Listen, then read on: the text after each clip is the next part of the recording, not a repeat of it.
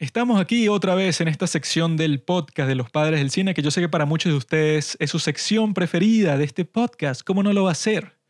La sección se llama Juanqui Recomienda. Yo soy Juanqui y el día de hoy les quiero recomendar, quiero compartir con ustedes una historia que me explotó la cabeza. Se trata básicamente de un ataque terrorista, ¿no? De un ataque terrorista que sucedió en 1987 fue perpetrado por Corea del Norte para realizar un plan que tenían contra Corea del Sur que es un poco confuso porque el razonamiento detrás del plan no tiene mucho sentido, pero ya llegaremos a eso. Primero, yo me sorprendí mucho de no conocer esta historia porque normalmente si es un ataque terrorista uno esperaría que lo reporten en todas partes, que sea reportado casi que 24/7 en muchos servicios de noticias porque bueno, siempre va a ser un suceso que toque y que cambie las vidas de muchísimas personas. Incluso eso, si no vives en el país en donde pasó, por ejemplo, personas de 78 nacionalidades distintas murieron en los atentados del 11 de septiembre de 2001. Entonces, se puede decir que ese atentado no solo fue que afectó a la gente de Nueva York o a la gente de los Estados Unidos, sino que afectó a millones de personas en todo el mundo fue algo bastante influyente y bueno, entonces por eso es que uno suele esperar que, bueno, que si ataques terroristas como ese que fue el bombardeo del maratón de Boston, uno siempre los escucha al menos por encima, ¿no? Pero en el caso de la historia del día de hoy yo no tenía la más mínima idea y que además de eso tiene un potencial cinematográfico increíble, o sea, de que se puede hacer una película 10 de 10, una obra maestra con el potencial de esta historia, yo creo que es 100% posible y probable que sea alguien con talento y que le apasione la historia, eh, decide enfocarla de buena manera y decide adaptarla al cine, yo creo que sería una joya, básicamente. Ya existe una película sobre esta historia, pero bueno, es básicamente ese tipo de películas que las hacen así para televisión, que queden como registro y tal, pero en verdad no hay ningún motivo artístico ahí. O sea, si buscan los clips de la película que se llama Mayumi, ya sabrán por qué, que está en YouTube, bueno, ahí eso le dice todo. Pero antes de decirles cuál fue el plan del líder de Corea del Norte en ese momento, Kim Jong-il, de este ataque terrorista, que bueno, es un plan un poco descabellado, todo empieza básicamente con una persona, que gracias a esa persona, que fue la que realizó el ataque terrorista, es que yo conozco este hecho, ¿no? Esa persona se llama Kim Hyun-hee.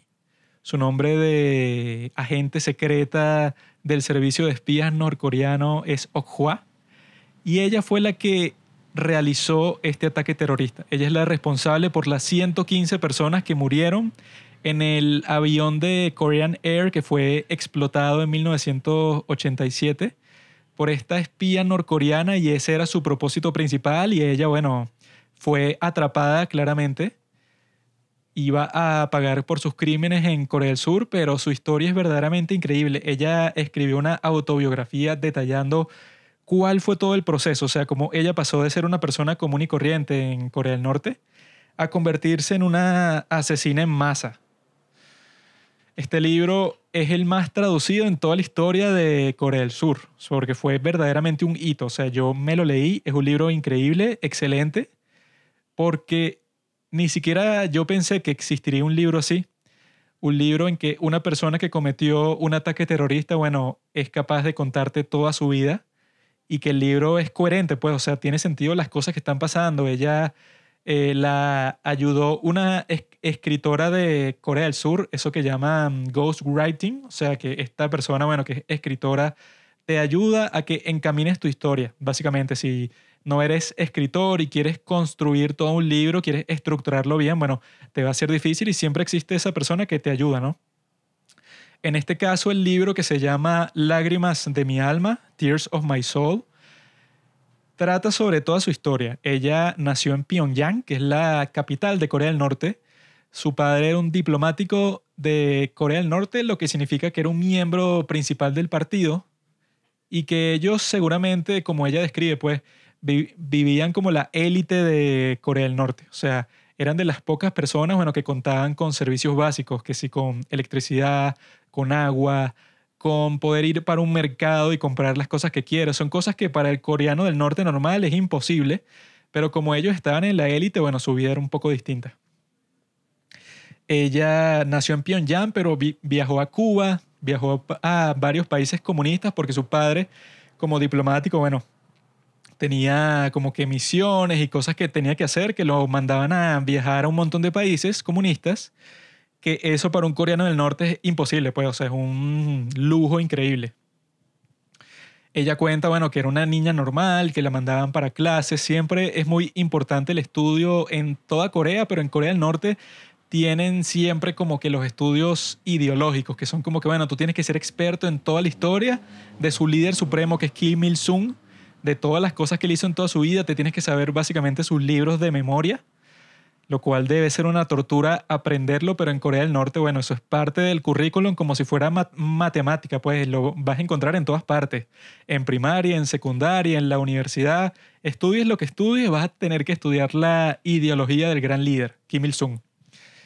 Ella dice que la reclutaron como agente del servicio de espías de Corea del Norte cuando ella creo que tenía, si me acuerdo bien, 15 años, y la forma en que, en que te reclutan es que se tratan de asegurar primero de que tengas las mejores notas de todo el grupo, pero eso no es suficiente.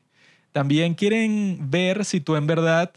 ideológicamente estás completamente determinado, 100% tu cerebro lavado, básicamente. Están buscando a la persona eso, que pueda recitar de memoria los pasajes de los libros de Kim Il-sung, que se sepa de, de memoria todos los momentos de su vida, alguien que esté completamente, como dicen, ideologizado, ¿no? ella pasó el examen porque le hicieron todo tipo de preguntas así sobre la vida de Kim Il-sung y ella se la sabía 100%. Entonces, la forma, ¿verdad?, en que la reclutan suena que fue muy, muy, muy traumática. Ella vivía con su familia, eso, pues su papá, su mamá, su hermano y su hermana, ¿verdad? Pero llegan un día y que este agente del servicio secreto de Corea del Norte que, que le dice, ok, ella va a ser entrenada pero ya no puede vivir con ustedes. Ella viene conmigo. Ella ahora va a vivir en un campamento especial, no les podemos decir dónde es, y ella de, vez en cuando le vamos a dar la oportunidad que venga y los visite y todo eso, pero no sé, cada ponte, cada tres, cuatro años. Los padres obviamente se sienten devastados por eso, porque obviamente que quieren lo mejor para su hija, pero cuando te dicen que lo más probable es que no la veas más por múltiples años, cuando apenas era una niña de 15 años, bueno, causa todo, todo tipo de problemas en su familia y conflictos y de todo, pero al fin y al cabo, ellos no pueden contradecir una orden directa del partido, pues, o sea, si hacen eso, básicamente todos van a un campo de concentración. Entonces, cuando pasa esto, ella la llevan para el campamento y comienza un entrenamiento brutal, o sea, 24/7, entrenamiento físico de todo tipo, entrenamiento de artes marciales, entrenamiento de manejo de armas, de todo tipo de armas, de pistolas, de rifles, de escopeta, para que te vuelvas un experto. Eh, todo lo que ustedes se imaginan, ¿verdad? Que tenga que ver con ser espía, o sea, porque se me hizo muy curioso como muchas de las cosas que te cuentan en el libro son como que cosas de película, o sea, que uno ha visto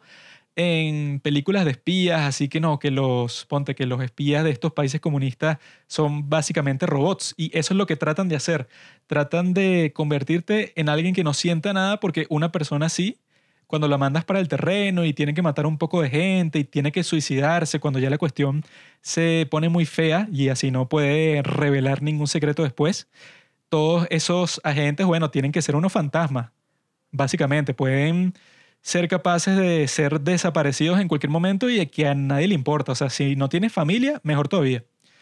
En el caso de ella, bueno, eso pues que te entrenen 24/7 en todo esto, que sigas recibiendo todo tipo de entrenamiento ideológico para que nunca pierdas esa perspectiva de que, bueno, que el comunismo es lo mejor, el socialismo, nuestro líder, Kim Il-sung, etc. O sea, eso es un dogma 100%, es un culto, sin duda. Ella, luego de todo eso, al final de su entrenamiento, que, dura aproximadamente siete años, ella tiene que hacer tres exámenes. El primer examen es el examen físico que consiste en correr una cantidad de kilómetros increíble por unas montañas que sean pendientes para que sea difícil, pues, o sea, subirlas, bajarlas, que sea incómodo. Y que para estas personas que físicamente estaban muy bien, o sea que eran ya agentes de élite. Era un proceso súper difícil y los que quedaban al final eran básicamente, creo que llegaba incluso que si el 10% de todos los agentes y si tú no pasabas el examen, eras desterrado. Entonces todos tenían una motivación eh, maníaca por pasar ese examen porque de ello simplemente depende tu vida. Si te va mal en el examen, se jodió tu vida ya para siempre. Entonces ella, bueno, te cuenta todo ese drama, todo ese sufrimiento que tuvo que aguantarse para tener éxito. Obviamente tuvo éxito en ese. Luego vino la segunda parte del examen, que es combate, que te ponen y que, bueno, este tipo es que si experto en taekwondo, cinturón negro dan número 7, o sea que es que sí, el más experto de todos, creo. Y bueno, vénselo a él, cuando eso te, te lleva una gran ventaja, porque es que sí, el gran maestro, ¿no? Y que te ponen a, a, un tipo con un cuchillo falso para que tú lo desarmes, o sea, te ponen todo este tipo de situaciones bastante complejas. Ella también pasa esa parte del examen y después llega la parte más compleja de todas, que es una simulación bizarra de una misión en el campo real, pues. Básicamente le dicen a esta Kim Hyung-hee, le dicen y que mira, Kim Hyung-hee, a 50 kilómetros de aquí hay un edificio que nosotros construimos específicamente como si fuera una embajada extranjera. Es exactamente igual en todo sentido, en el tamaño de los muros, en cómo se distribuyen las habitaciones, en el número de guardias, todo es exactamente igual. Tú lo que vas a hacer es que, mira, te vamos a dar esta pistola de balas de pintura, este rifle de balas de pintura, y tienes que ir a ese edificio, va a estar rodeado de guardias, con perros, con todo tipo de medidas de seguridad, porque el examen es para los dos lados, tanto para esos guardias como para ti. Y de esa forma todo el mundo está totalmente motivado. Tu objetivo será entrar a ese edificio, tienes que identificar dónde está la bóveda, dentro de la bóveda hay un papel, ¿verdad?, que tiene unas frases en japonés. Tienes que abrir la bóveda, eh, sacar esa hoja de ahí, te la memorizas completa, sales de ahí, ¿verdad? Y me la tienes que decir a mí, que soy el agente principal de este campamento, de memoria y que no te puede atrapar ningún guardia, o sea, todos ellos también tienen eso, armas de pintura para que si te disparen, que te quede la evidencia en la ropa, ¿no? Y si te disparan, que si en una zona principal del cuerpo, una zona vital, bueno, eso te, te quita puntos o te descalifica totalmente. O sea, tratan de que sea lo más real posible y la narración que ella hace de esa situación es increíble. Ella cuando entra ahí cuando ve todo el edificio que ella no se lo podía creer porque es un escenario que si te pones a pensar es bastante bizarro, es como si fuera una obra de teatro extrema en donde toda esta gente está actuando un papel, o sea, todos son coreanos del norte, pero están actuando como si estuvieran eh, protegiendo una embajada de otro país, incluso tenían actores en los cuartos que actuaban como los diplomáticos, hablando en otro idioma, o sea, era una situación que cuando ella la narraba yo me preguntaba y que lleva, esto es real. O sea, porque es como que muy difícil de imaginarlo, porque en otros países no, no creo que se den como que eh, no se esfuercen tanto en construir un escenario completamente simulado. O sea, yo creo que se esfuerzan muchísimo porque tienen que hacerlo, porque son un país que está totalmente aislado, que tiene enemigos poderosos. Por eso es que tratan de que sus agentes exageradamente estén preparados para todo tipo de situaciones. Ella cuando te cuenta toda esa historia, tienen que leerla porque es increíble, pues es increíble como ella eso, tiene que saltar un muro, tiene que estar pendientes de las patrullas, tiene que esconderse en un closet como por hora y media y después eso, ir de puntillas disparándole a los guardias que ve, sacar la hoja de la bóveda, eh, no, y lo que se me olvidó decir al principio, para llegar ahí tenía que caminar esos 50 kilómetros por un bosque oscuro y que no podía prender la linterna todo el tiempo porque ella sabía que seguro tenían gente viéndola por todo el bosque, que si para atacarla cuando menos se lo esperara. O sea, tratan de que los agentes sean los, no sé, uno, unos Terminator, básicamente. Ella pasa el examen con éxito.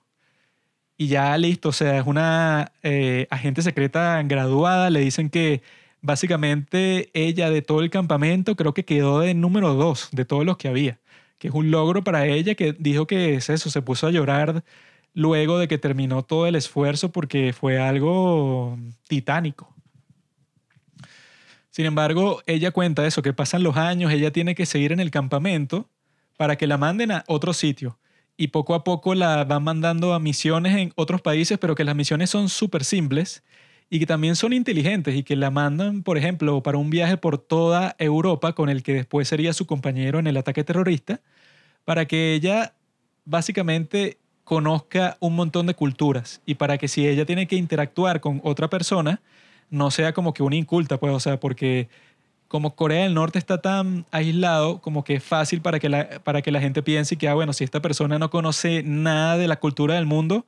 puedo determinar que es de Corea del Norte y debe ser un espía, pues, o sea, sería como que muy fácil identificar al coreano del norte común y corriente en cualquier país porque se les restringe todo. O sea, si tú eres coreano del norte, lo más probable es que no conozcas ninguna canción occidental, o sea, que estés súper em, concentrado en eso, en tus clases ideológicas de Kim Il-sung, pero de que el resto de la cultura no sepas nada. Entonces a ella le hacen un entrenamiento para que sea básicamente lo opuesto, para que sea la persona más culta del mundo. Ella tuvo que hacer un curso intensivo de japonés, un curso intensivo de chino, para que ella, bueno, sea la persona más internacional del mundo y pueda mezclarse en cualquier tipo de ambiente. Y pasó tiempo en China, pasó tiempo en Vietnam, pasó tiempo en muchos países del mundo, posando como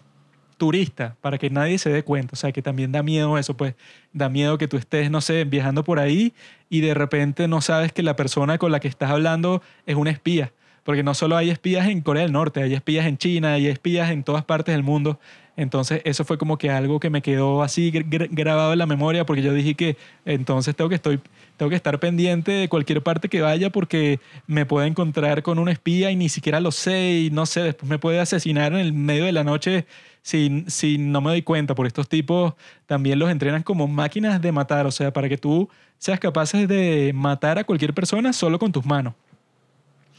Entonces ella con todo ese entrenamiento era eso, básicamente un Terminator. Por eso es que cuando la mandan para la gran misión, obviamente, o sea, la envían porque es una de las mejores agentes de, todas. Pero antes de eso, eso, cuando está viajando por todo el mundo, ella empieza a notar cosas un poco extrañas, porque ¿qué piensan ustedes que pasaría cuando, si tú eres de Corea del Norte y te mandan para el resto del mundo, cuando en Corea del Norte te dicen que el resto de los países del mundo están destruidos. Es algo así como si ustedes leyeron 1984, los demás países del mundo y que no, bueno, están en guerra, están destruidos, hay una pobreza extrema en los Estados Unidos, en Corea del Sur, en todas partes. El único país en donde la gente más o menos puede vivir es en Corea del Norte. Eso es lo que les dicen. Y ella cuando viaja por todos los países estos dice que hmm, aquí hay algo raro, que hay algo extraño porque no tiene sentido, o sea, no se parece en nada a lo que yo me imaginaba que era el resto del mundo, porque ve mucha prosperidad, ve automóviles por todas partes, cuando en Corea del Norte los únicos que tienen automóviles son del Partido Comunista. Ve prosperidad, pues, o sea, ve gente disfrutando tiempo libre, que eso tampoco existe en Corea del Norte. Entonces ella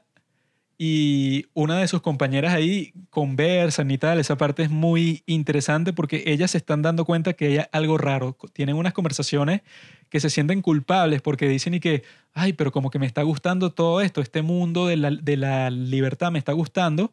y no debería porque a mí me enseñaron que todo esto es decadente, todo esto es asqueroso porque no es comunista, no es socialista. Ella llega un momento en su entrenamiento que está cansada y quiere ir a visitar a su familia y que ya le toca porque han pasado como eso, como siete años. Ella vuelve después de todo ese tiempo y lo primero que le dicen es que su hermano menor murió de cáncer de piel. Y ella, bueno, obviamente tiene un colapso nervioso ahí porque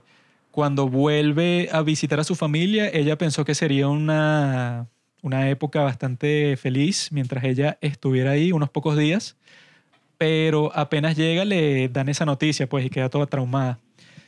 Luego, cuando ya le toca irse, cuando, bueno, pasó todo ese tiempo con sus padres, que supuestamente que no les puede contar nada de su vida porque todo es ultra secreto, se la va a llevar un agente, o sea, viene a buscarla a la casa de sus padres y su padre le dice básicamente que fuera de aquí, que tú no eres mi hija, o sea, que te lleven, tú eres parte del partido, tú eres básicamente un objeto del partido, ahora tú ya no eres mi hija, fuera de aquí ella, bueno, que tu padre te diga eso se debe sentir terrible. Ella queda traumada después de eso y comete como que el crimen, según eso, según el Servicio de Inteligencia de Corea del Norte, de escapar del campamento, que fue yo creo que la parte más dramática del libro, porque ella dice que, conchale, mi padre me acaba de decir todo eso mientras lloraba cuando eso, ella veía a su padre que sí, como un tipo de eso, todo serio, todo estoico, y de repente le dice todas esas cosas cuando está llorando, o sea, que se ve que tiene el corazón roto porque se dio cuenta de eso, pues su hijo menor se murió, su hija, que ella era la del medio, bueno, se, se la llevaron em, para que fuera una espía y ya no vive con ellos, y su otra hija tuvo la mala suerte de que se casó y que le pasó algo a su esposo, algo bien raro, que le dio un infarto como cuando tenía veintipico de años, y ella quedó viuda, lo cual es muy difícil que se case cuando queda viuda en esa sociedad, ¿no? Entonces su padre está devastado y ella sabía que si el tiempo pasaba después de esa interacción tan fea que tuvieron, eso iba a ser un daño irreparable. Entonces ella se vuelve, o sea, 100% determinada en que tiene que volver a ver a su familia. Pero para hacer eso legalmente tendría que esperar como tres años. Y ella dice que no puede esperar tanto tiempo, entonces hace un plan para que no la descubran y escapa del campamento, porque tú no podías salir del campamento sin el permiso expreso del jefe. Y tenían guardias, o sea, tenían guardias dando vueltas por todo el campamento para que ninguno de los agentes escapara. O sea, si tú trabajas para el servicio de inteligencia de Corea del Norte, básicamente eres un preso ahora. Y tú también eres un preso cuando estás afuera. O sea, por eso es que a Corea del Norte le dicen que es un país, que todo el país completo es una cárcel. Ella como es una gran agente, bueno, salió sin que la detectaran, estuvo, o sea, tuvo unos roces así con algunas fuerzas que le estaban como que viendo raro por ahí, pero tuvo éxito en volver a su casa en Pyongyang y bueno, tratar de razonar con su padre, pero básicamente quedaron igual. O sea, su madre estaba muy triste, su padre estaba muy triste de que sus tres hijos, bueno, hayan sufrido un destino tan horrible, ¿no? Ella, bueno, tiene que regresar al campamento al final del día porque si la descubren que está fuera, supuestamente que la desgracian completamente, que no importa qué nivel de agente seas, te mandan a ti y a toda tu familia un campo de concentración. Entonces ella, bueno, vuelve al campamento y ella cuenta que después de que se fue a bañar, porque ella llegó toda llena de lodo, porque bueno, tuvo que arrastrarse por un montón de sitios para que no la vieran, llega el agente secreto principal de ahí y le dice que, que mira, te toca una gran misión. Y la llevan eso para Pyongyang, para el servicio de inteligencia principal, o sea, para donde está el director de todo el, el servicio de espías. Y le dice, y que, bueno, Kim Jong-hee, a ti te toca una misión increíble, que aquí es donde les voy a explicar cuál era el razonamiento de los coreanos del norte y que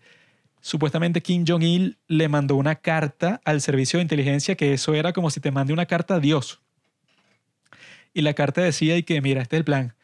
Hay un avión, ¿verdad? de Korean Air que va a llevar unos coreanos del sur de vuelta a su país. Y ese avión em,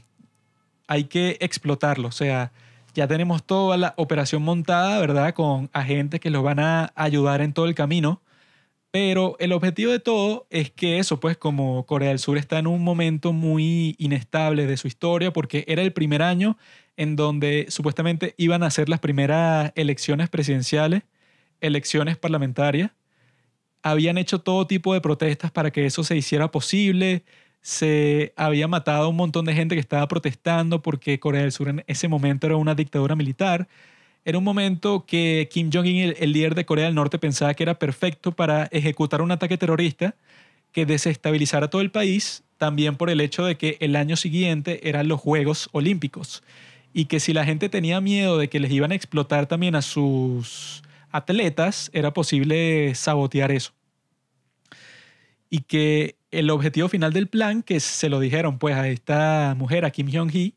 era la reunificación de Corea, que ese ha sido el objetivo principal de Corea del Norte desde siempre.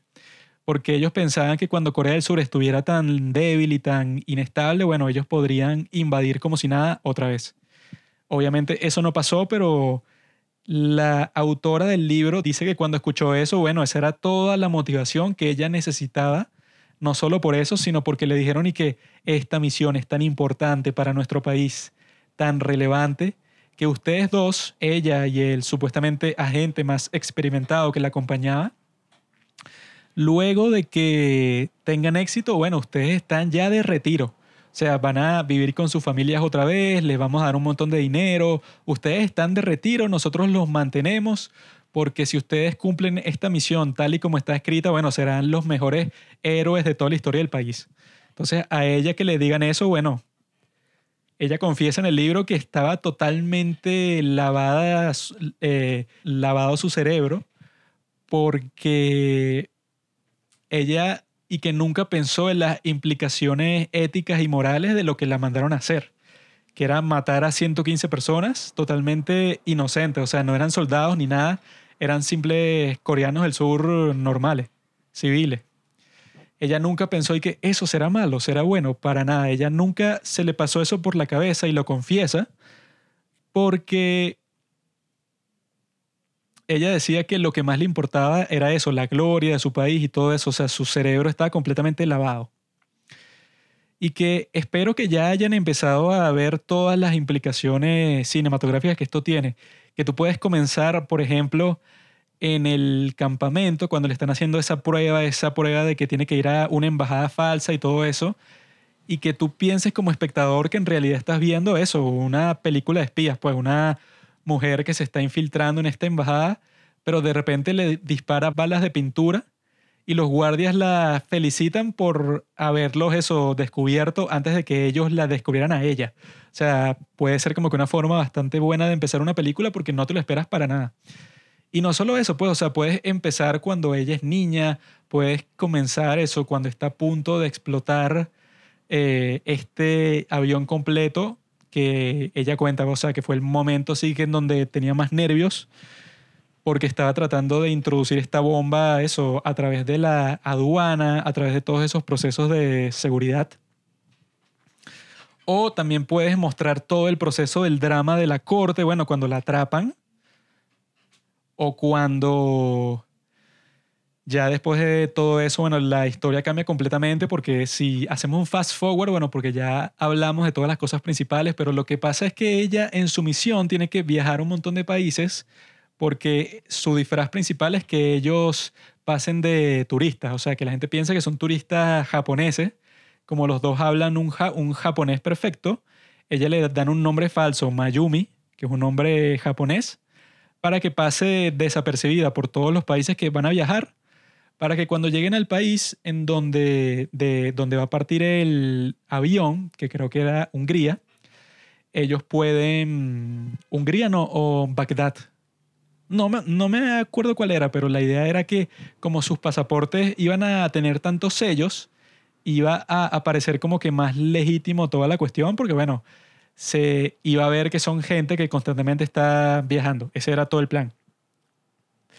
y que después unos agentes secretos de Corea del Norte que estaban en el país de donde iba a despegar ese avión, les iban a, proveer con los explosivos que en ese momento de la historia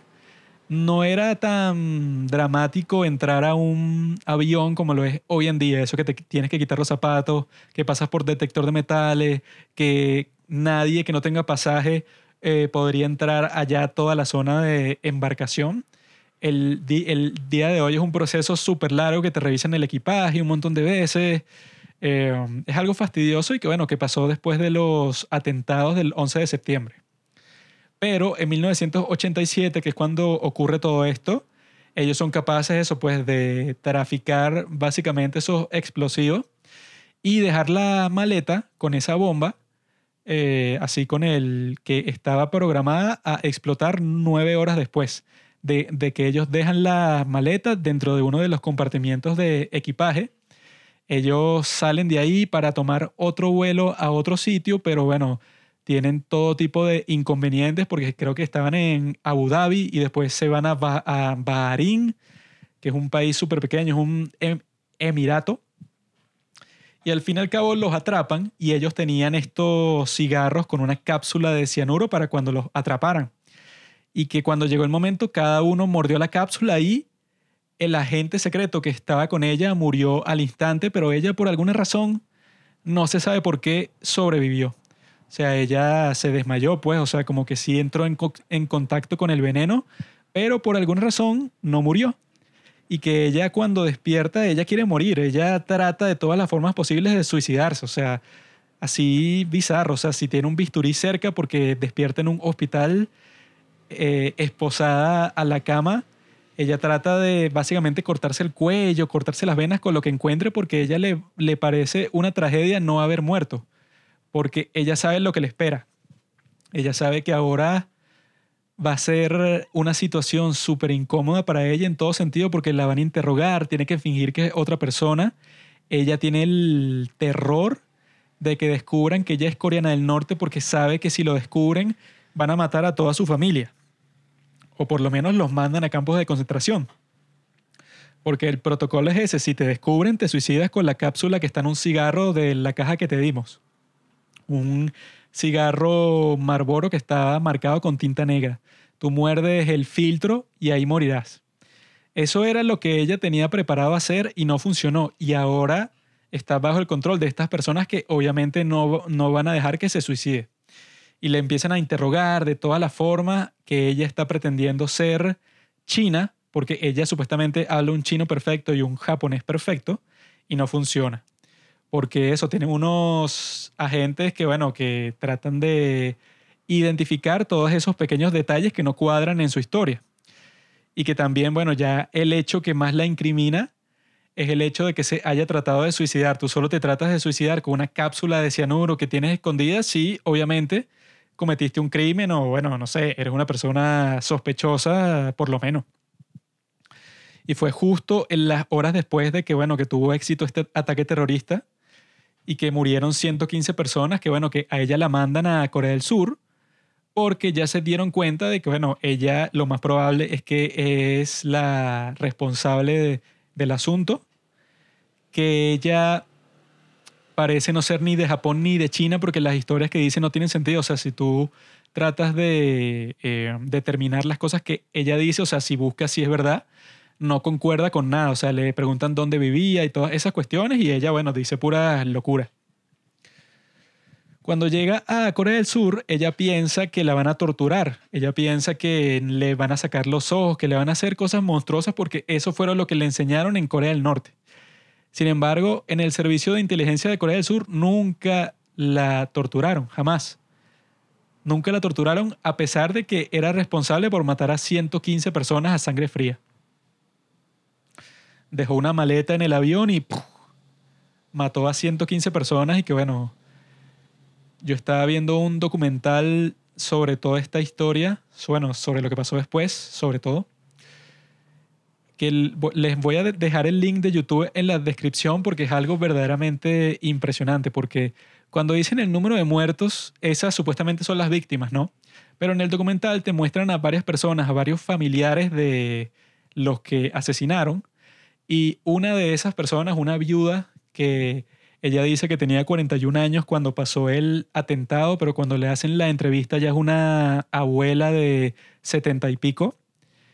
Ella dice que los 32 años que han pasado de, ese atentado, cuando le hacen la entrevista, ella no ha tenido un solo día feliz. Y que ella tenía dos hijos y su esposo murió y que pasó obviamente de la manera más inesperada posible. Cuando matas a 115 personas, no solo matas a 115 personas, sino arruinas las vidas de muchos de sus familiares. Entonces eso también hay que tomarlo en cuenta y que ella, esa yo creo que puede ser la parte más impresionante del, libro y que yo pienso que eso, pues que una historia como esta incluso podría, depende del enfoque que le das, ser eh, lo suficientemente vasta para justificar varias películas, porque imagínense eso, una película de espías podría ser. También podría ser una película, eso, de terrorismo, de desastre, o sea, tratar de evitar todo lo que va a pasar, ponte que si de la perspectiva de los, de los servicios de inteligencia de Corea del Sur y después cómo lidian con ella, eh, con esta criminal que todo el mundo odia, obviamente. También podría ser una película eso, pues de drama de corte, en donde están todos en, en, en el juicio y ves eh, cuál va a ser el veredicto. También puede ser una película en que sigas a alguna de estas personas, eso pues que les ha destruido la vida. O sea, no los mató, pero les destruyó la vida este atentado. Hay tantas posibilidades y bueno, solo lo puedes ver por todas las películas que existen sobre el 11 de septiembre. Yo creo que son como 10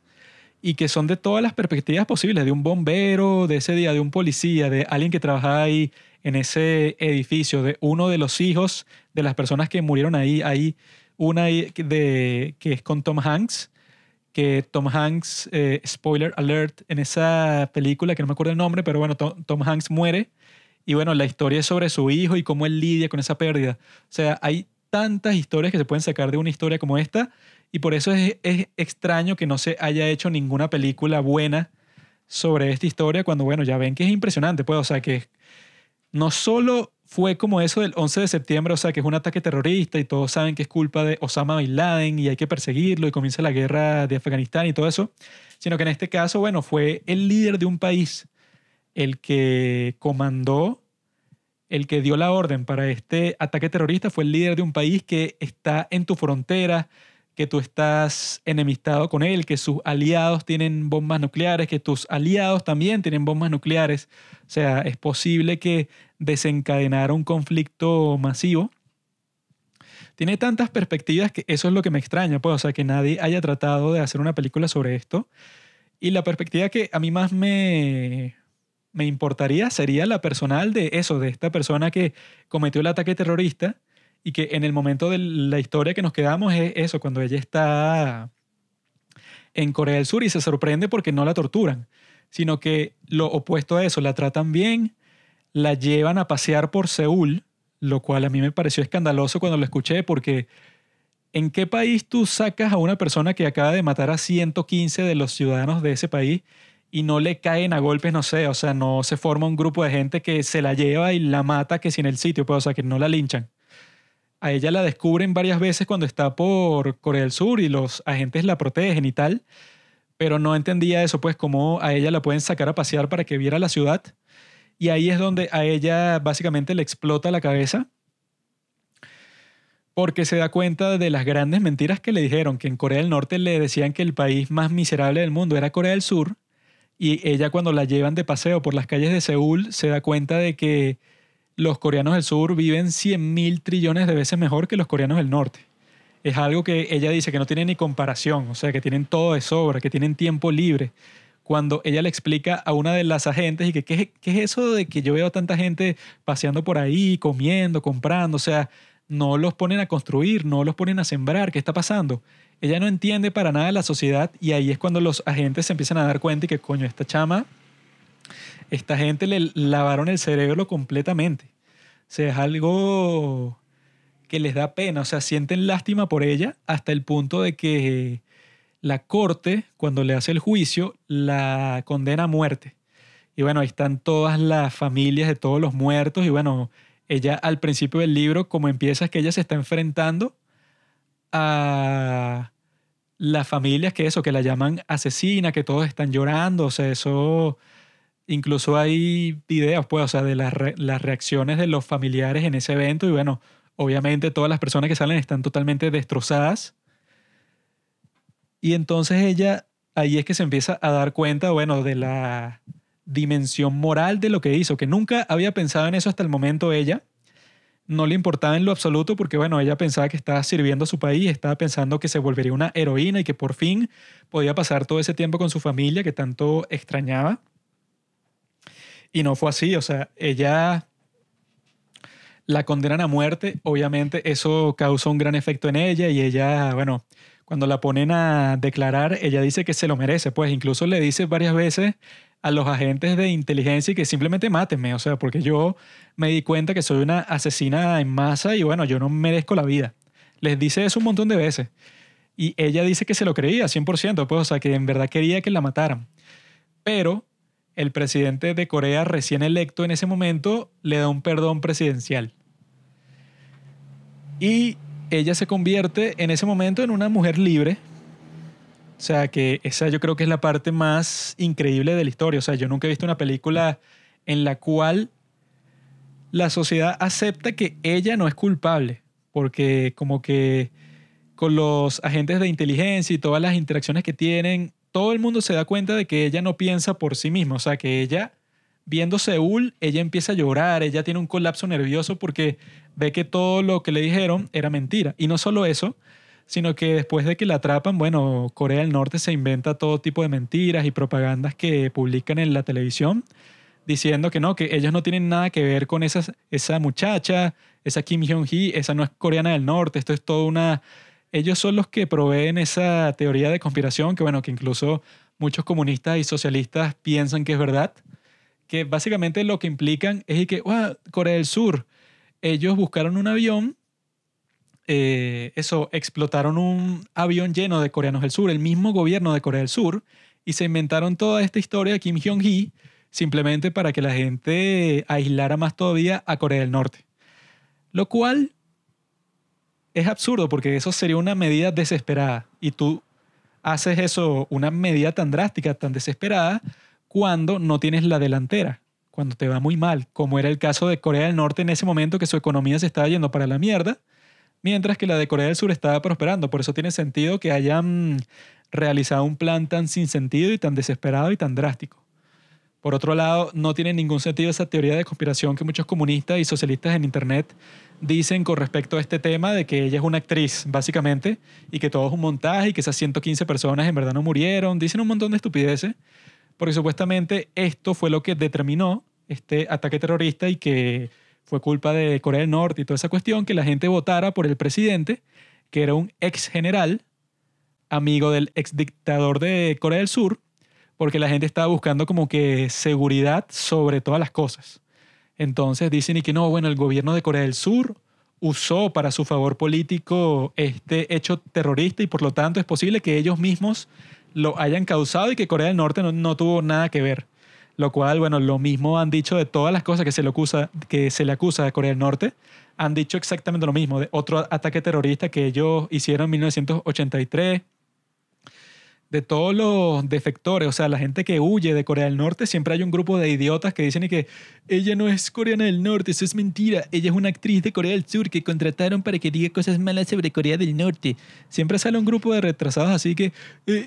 el gobierno de Corea del Norte nunca haría algo así, porque ellos, siempre hay un grupo de estúpidos que piensan y que, bueno, ay, quieren darle la mala cara a estas dictaduras que matan de hambre a su gente. O sea, ellos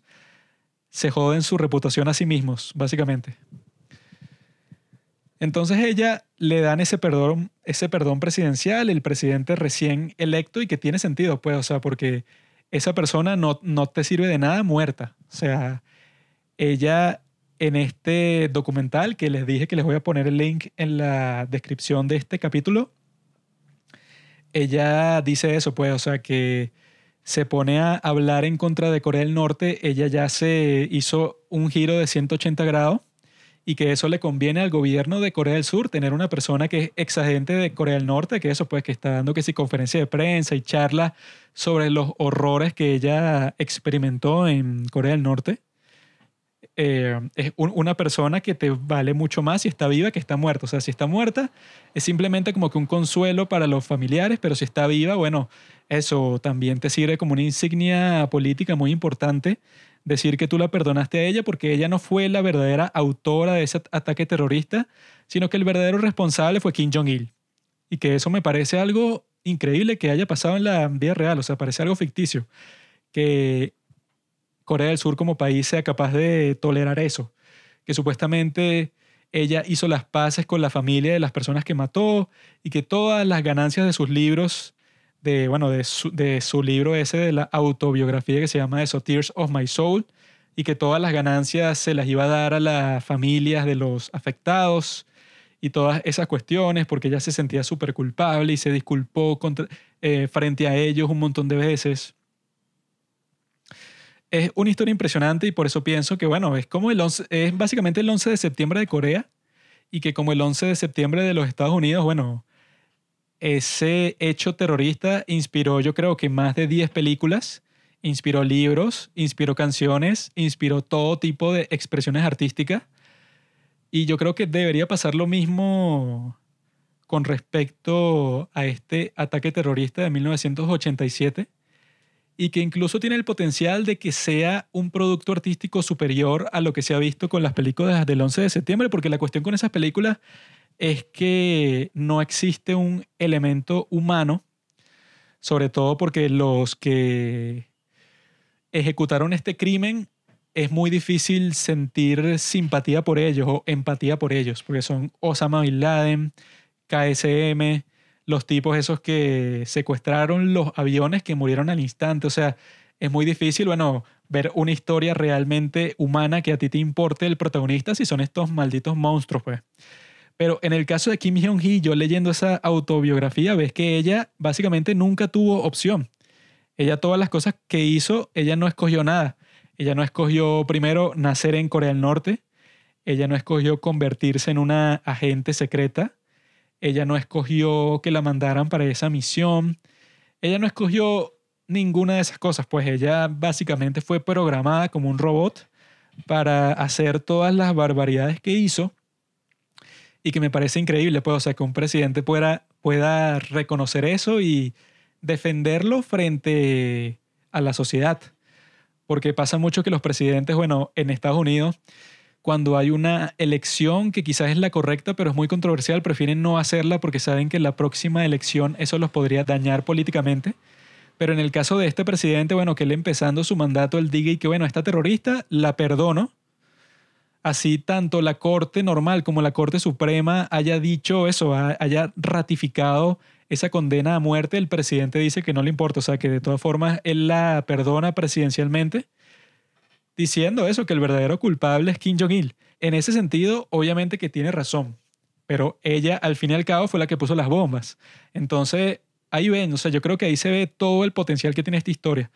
el potencial ético y moral que tiene en ese sentido particularmente que a, ella la perdonen y hasta el día de hoy esté viviendo en, en Corea del Sur, protegida por el gobierno de Corea del Sur, porque la inteligencia de Corea del Sur recibieron, obviamente, pues, o sea, que los coreanos del norte estaban viendo la manera de matarla a ella para que no revelara detalles sobre la operación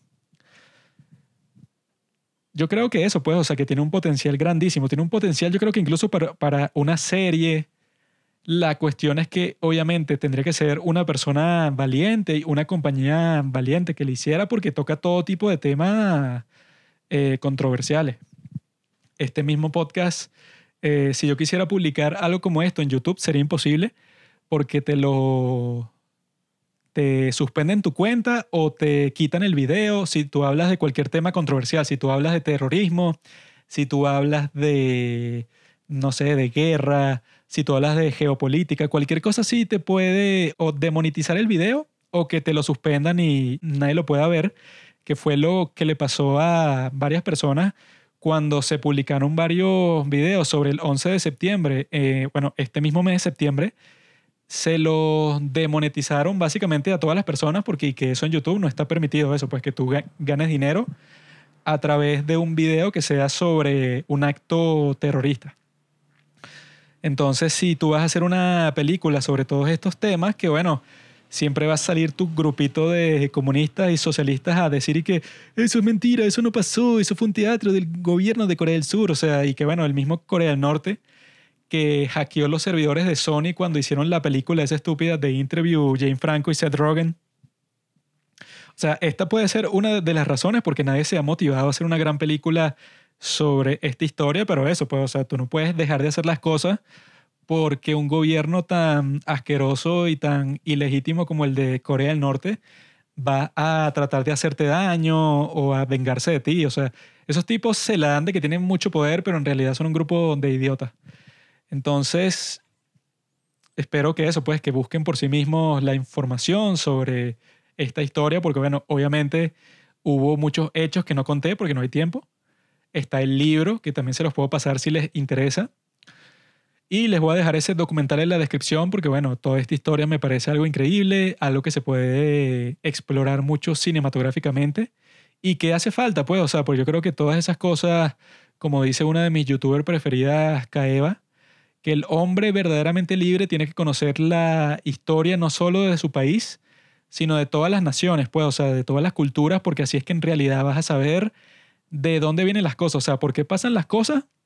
siempre tiene un precedente, ¿no? Siempre tiene algo que condiciona el hecho.